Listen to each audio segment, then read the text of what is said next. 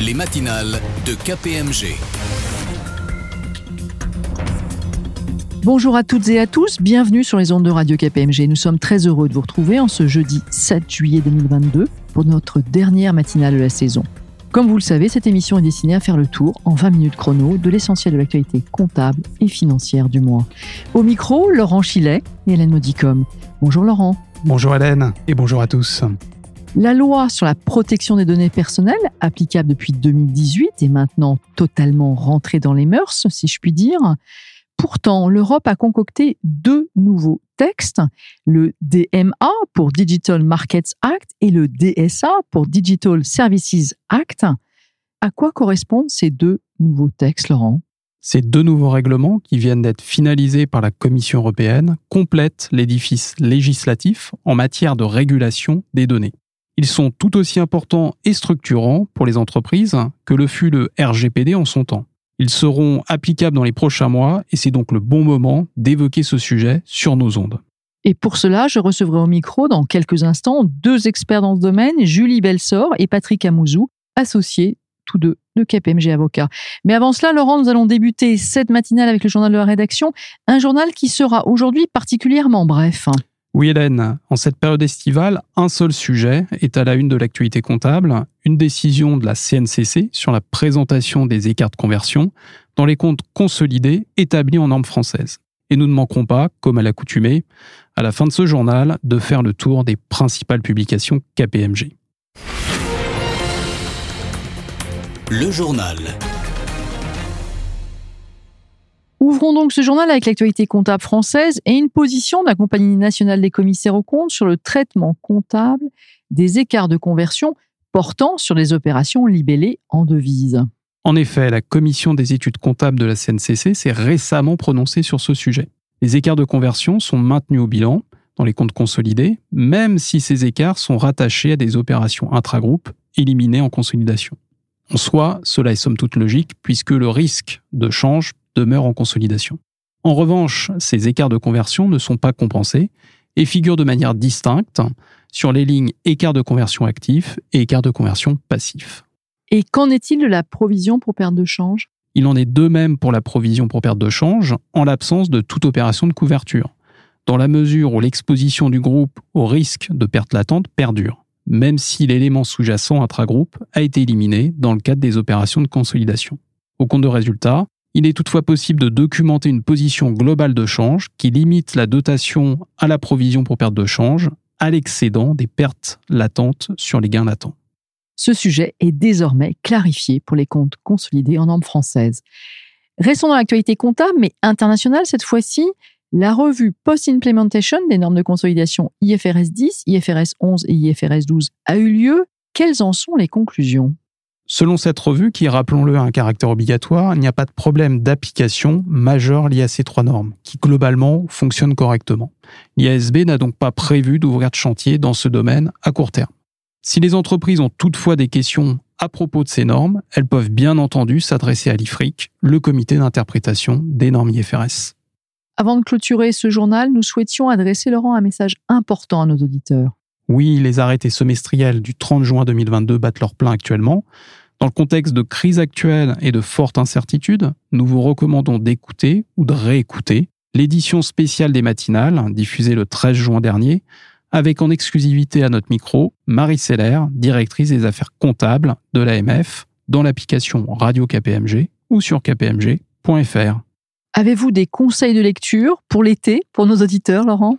Alors j'en aurai qu'un seul, lisez l'IFRS en bref qui a été adressé à nos abonnés et qui est également disponible sur kpmg.fr.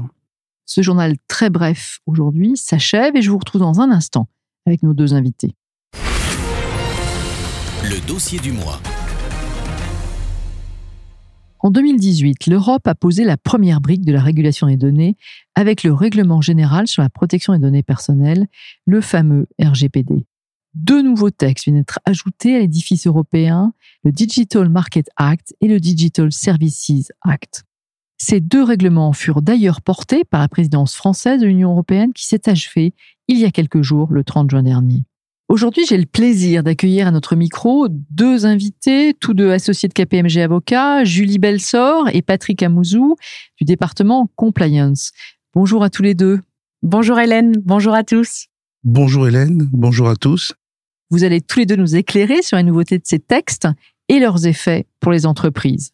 La réglementation sur la protection des données personnelles, bien connue sous l'acronyme de RGPD, s'applique depuis 2018. Certaines entreprises peinent encore à se mettre en conformité avec ce texte. Pourquoi fallait-il ajouter deux DEX, nouvelles pierres, à l'édifice législatif avec le DMA et le DSA, Julie Belsor? Bonne question Hélène. Face à l'émergence des plateformes numériques, l'encadrement juridique actuel s'est révélé insuffisant insuffisant par rapport à l'objectif de saine et vertueuse concurrence. Ce notamment parce que le droit de la concurrence se concentre sur une régulation ex post. Le Digital Market Act, DMA, apporte donc une réponse en rétablissant un équilibre entre les grandes plateformes numériques, désormais qualifiées de contrôleurs d'accès, et les sociétés utilisatrices. Le tout dans l'intérêt du consommateur final en lui donnant une plus grande liberté de choix, et également au bénéfice de l'innovation de la croissance, de la compétitivité et de l'équité.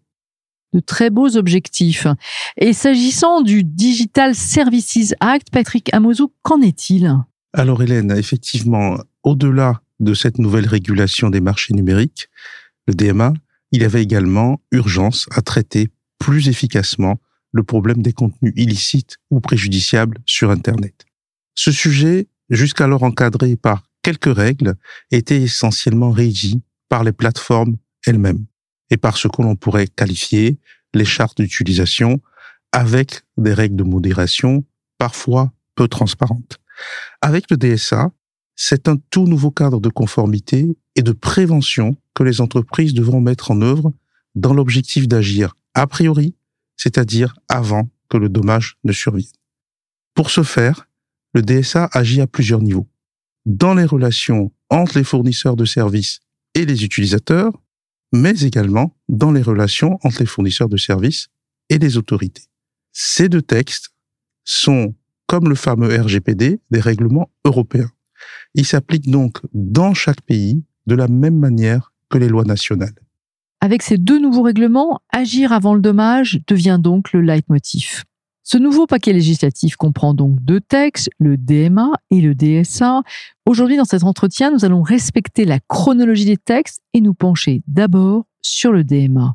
Patrick Amozou, quelle est l'ambition du DMA L'ambition du DMA est de prévenir les pratiques déloyales et anticoncurrentielles de certains fournisseurs de services de plateformes essentielles. Et là, je pense euh, notamment aux moteurs de recherche, aux réseaux sociaux, au système d'exploitation, aux services de partage de vidéos en ligne et aux services d'intermédiation en ligne. Le DMA fixe des règles ex ante qui vont s'appliquer avant toute infraction, contrairement au système actuel qui sanctionne plutôt les comportements illicites a posteriori, c'est-à-dire une fois qu'ils ont eu lieu. Alors justement, quelles sont, euh, sur le fond, euh, Julie, quelles sont les grandes lignes du DMA dans les grandes lignes, le DMA est un dispositif qui impose à certains opérateurs des obligations pour lutter contre les situations de domination et les comportements abusifs qui peuvent en découler. Il protège également, au-delà de ce que fait déjà le RGPD, les données des utilisateurs finaux. Il oblige aussi les grandes plateformes à partager désormais ces données.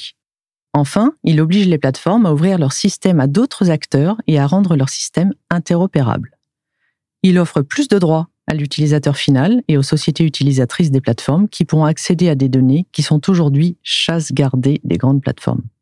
Alors vous parlez des grandes plateformes, mais quelles sont les entreprises concernées par le DMA Le DMA s'adresse aux entreprises fournissant des services de plateforme essentiels. Elles vont être qualifiées de contrôleurs d'accès et elles doivent répondre pour cela à certains seuils.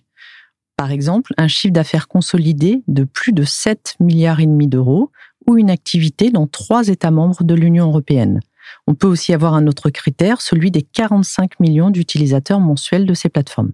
On peut imaginer que les grands acteurs du numérique, les GAFAM en l'occurrence, ont pris de l'avance et ont déjà tenu compte du DMA, Julie. C'est vrai, la première version officielle du texte a été présentée en décembre 2020. Cela fait donc plusieurs années que l'Union européenne travaille sur ce document et que les entreprises s'y intéressent avec attention. Mais elles ne sont sûrement pas toutes autant avancées. Vous avez raison. Le texte a été moins médiatisé que le RGPD, sans doute parce que certaines entreprises se sentaient moins concernées, même si en définitive, ce texte va être une réelle opportunité pour elles. De plus, le projet de texte a été modifié à plusieurs reprises et certaines obligations sont très récentes. Sachez que les dernières datent du 29 juin dernier. Pour toutes ces raisons, il était difficile pour les entreprises d'anticiper et de se préparer à sa mise en application. Le DMA a été adopté avant-hier, le 5 juillet, par le Parlement européen. Il entrera en application six mois après sa publication. On peut donc estimer qu'il sera applicable au premier trimestre 2023. C'est donc un horizon assez proche. Patrick, comment les entreprises doivent-elles s'organiser pour se mettre en conformité? Mon premier conseil pour les entreprises serait de déterminer si elles répondent à la qualification de contrôleur d'accès, notamment en regardant si leurs services sont qualifiables de services de plateforme essentiels et si elles dépassent les seuils chiffrés. Ensuite, si elles répondent aux critères, les entreprises ont deux mois pour se signaler à la Commission européenne. Dans un deuxième temps, en tant que contrôleur d'accès, elles doivent réfléchir à la meilleure façon de se conformer aux nouvelles règles de protection des données et de régulation de leurs produits et services. Des questions pratiques vont alors se poser, comme par exemple la question du partage des données, la rédaction d'avenants au contrat, l'ajout de clauses spécifiques au DMA dans les contrats, la question de l'interopérabilité, la nomination d'un monsieur ou d'une madame DMA, la liste est très longue. Enfin, pour les autres entreprises de l'écosystème, c'est une véritable course qui s'engage. Les entreprises les plus rapides pourront tirer de nombreuses opportunités du DMA et se construire des positions beaucoup plus concurrentielles que ce n'est le cas aujourd'hui. Elles ont donc tout intérêt à s'y atteler rapidement à ce nouveau texte. Alors, en tant qu'expert du sujet, euh, quelles sont les principales difficultés sur lesquelles les entreprises risquent de buter, Patrick? Tout comme le RGPD, la principale difficulté réside dans la mise en application concrète d'un texte qui est à la fois complexe et qui est également sujet à interprétation. J'attire l'attention des entreprises sur le fait que, avec l'ouverture de leur système d'information qui est imposé par le DMA et le partage des données, la sécurité informatique pourra être mise en péril et qu'il conviendra d'être vigilant de ce point de vue. Les entreprises auront également un gros chantier juridique à mener avec des contrats qui devront être amendés, voire réécrits pour devenir équitables et non discriminatoires selon les termes mêmes du texte. Imaginons maintenant une entreprise qui ne se mette pas en conformité, Julie. Est-ce que des sanctions sont prévues par ce règlement? Oui, des sanctions sont prévues et elles diffèrent en fonction de la gravité du manquement. Ainsi, une entreprise désignée comme contrôleur d'accès qui ne désignerait pas de responsable de la conformité ou qui ne donnerait pas l'accès à ses algorithmes s'expose à une amende d'un pour cent du chiffre d'affaires mondial du groupe. Les amendes peuvent grimper, pour d'autres faits, jusqu'à 10% en cas d'infraction plus grave et 20% en cas de récidive, ce qui est alors considérable. Surtout, le règlement prévoit des astreintes journalières, jusqu'à 5% du chiffre d'affaires quotidien moyen pour éviter que les entreprises tardent à se conformer. Enfin, cerise sur le gâteau si je puis dire, le nouveau coordinateur des services numériques et la Commission auront des pouvoirs étendus. La Commission européenne pourra notamment saisir des documents chez le contrôleur d'accès comme la comptabilité et j'en passe.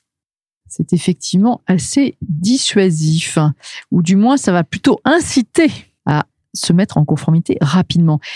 Quelle est la territorialité de, ce règlement DMA, Julie? Comme le RGPD, Hélène, le DMA s'applique à l'ensemble des services numériques fournis ou proposés aux entreprises ou utilisateurs finaux domiciliés dans l'Union par les contrôleurs d'accès. Le lieu d'établissement du contrôleur d'accès et la loi régissant la fourniture du dit service sont indifférents. En clair, le GAFAM installé aux États-Unis, utilisé par les Européens, rentre dans le champ d'application du DMA donc un champ d'application large. Au regard de cette territorialité, est-ce que ce nouveau texte va renforcer les sociétés européennes ou au contraire créer une distorsion de concurrence, donc les affaiblir? Je m'adresse à vous, Patrick. Ce texte va modifier l'équilibre de la concurrence et il va favoriser le développement de nouveaux acteurs sur le marché, notamment d'acteurs européens. Certes, il ajoute de nouvelles obligations aux grandes plateformes déjà bien implantées, Cependant, il donne accès à toutes les autres entreprises de l'écosystème à une manne de données et à de belles opportunités concurrentielles. Dont elles doivent se saisir. Notre entretien va se terminer. Pour conclure euh, sur ce thème, vous diriez, Patrick? Pour être tout à fait honnête, en comparaison du RGPD, le DMA ne concernera pas toutes les entreprises. Son champ d'application est beaucoup plus restreint et le travail de mise en conformité en lui-même sera nécessairement moindre. Cependant, le DMA va changer la donne pour tout l'écosystème des GAFAM et au-delà. Ces acteurs économiques vont dorénavant disposer de nouvelles opportunités pour accéder à ce qu'on appelle l'or noir des données. Julie Belsor, vous souhaitez ajouter un, un, mot en conclusion? Oui, que ce texte modifiera probablement les modèles économiques de ces entreprises. Et dans la foulée, vient d'arriver le 5 juillet le Digital Service Act, le DSA, qui parachève l'édifice législatif en apportant des obligations sur les contenus en ligne. Les entreprises n'en ont donc pas fini avec leur programme de mise en conformité et un nouveau chantier va devoir s'ouvrir là encore.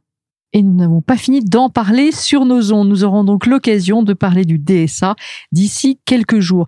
Un grand merci à vous deux pour vos éclairages et nos équipes de KPMG Avocats, emmenées par vous-même, Julie Belsor et Patrick Amouzou, sont bien entendu à votre disposition pour accompagner les entreprises dans ce programme de mise en conformité. Cette émission touche maintenant à sa fin. Un grand merci à vous, Laurent, pour avoir été à mes côtés tout au long de cette saison pour animer cette belle émission.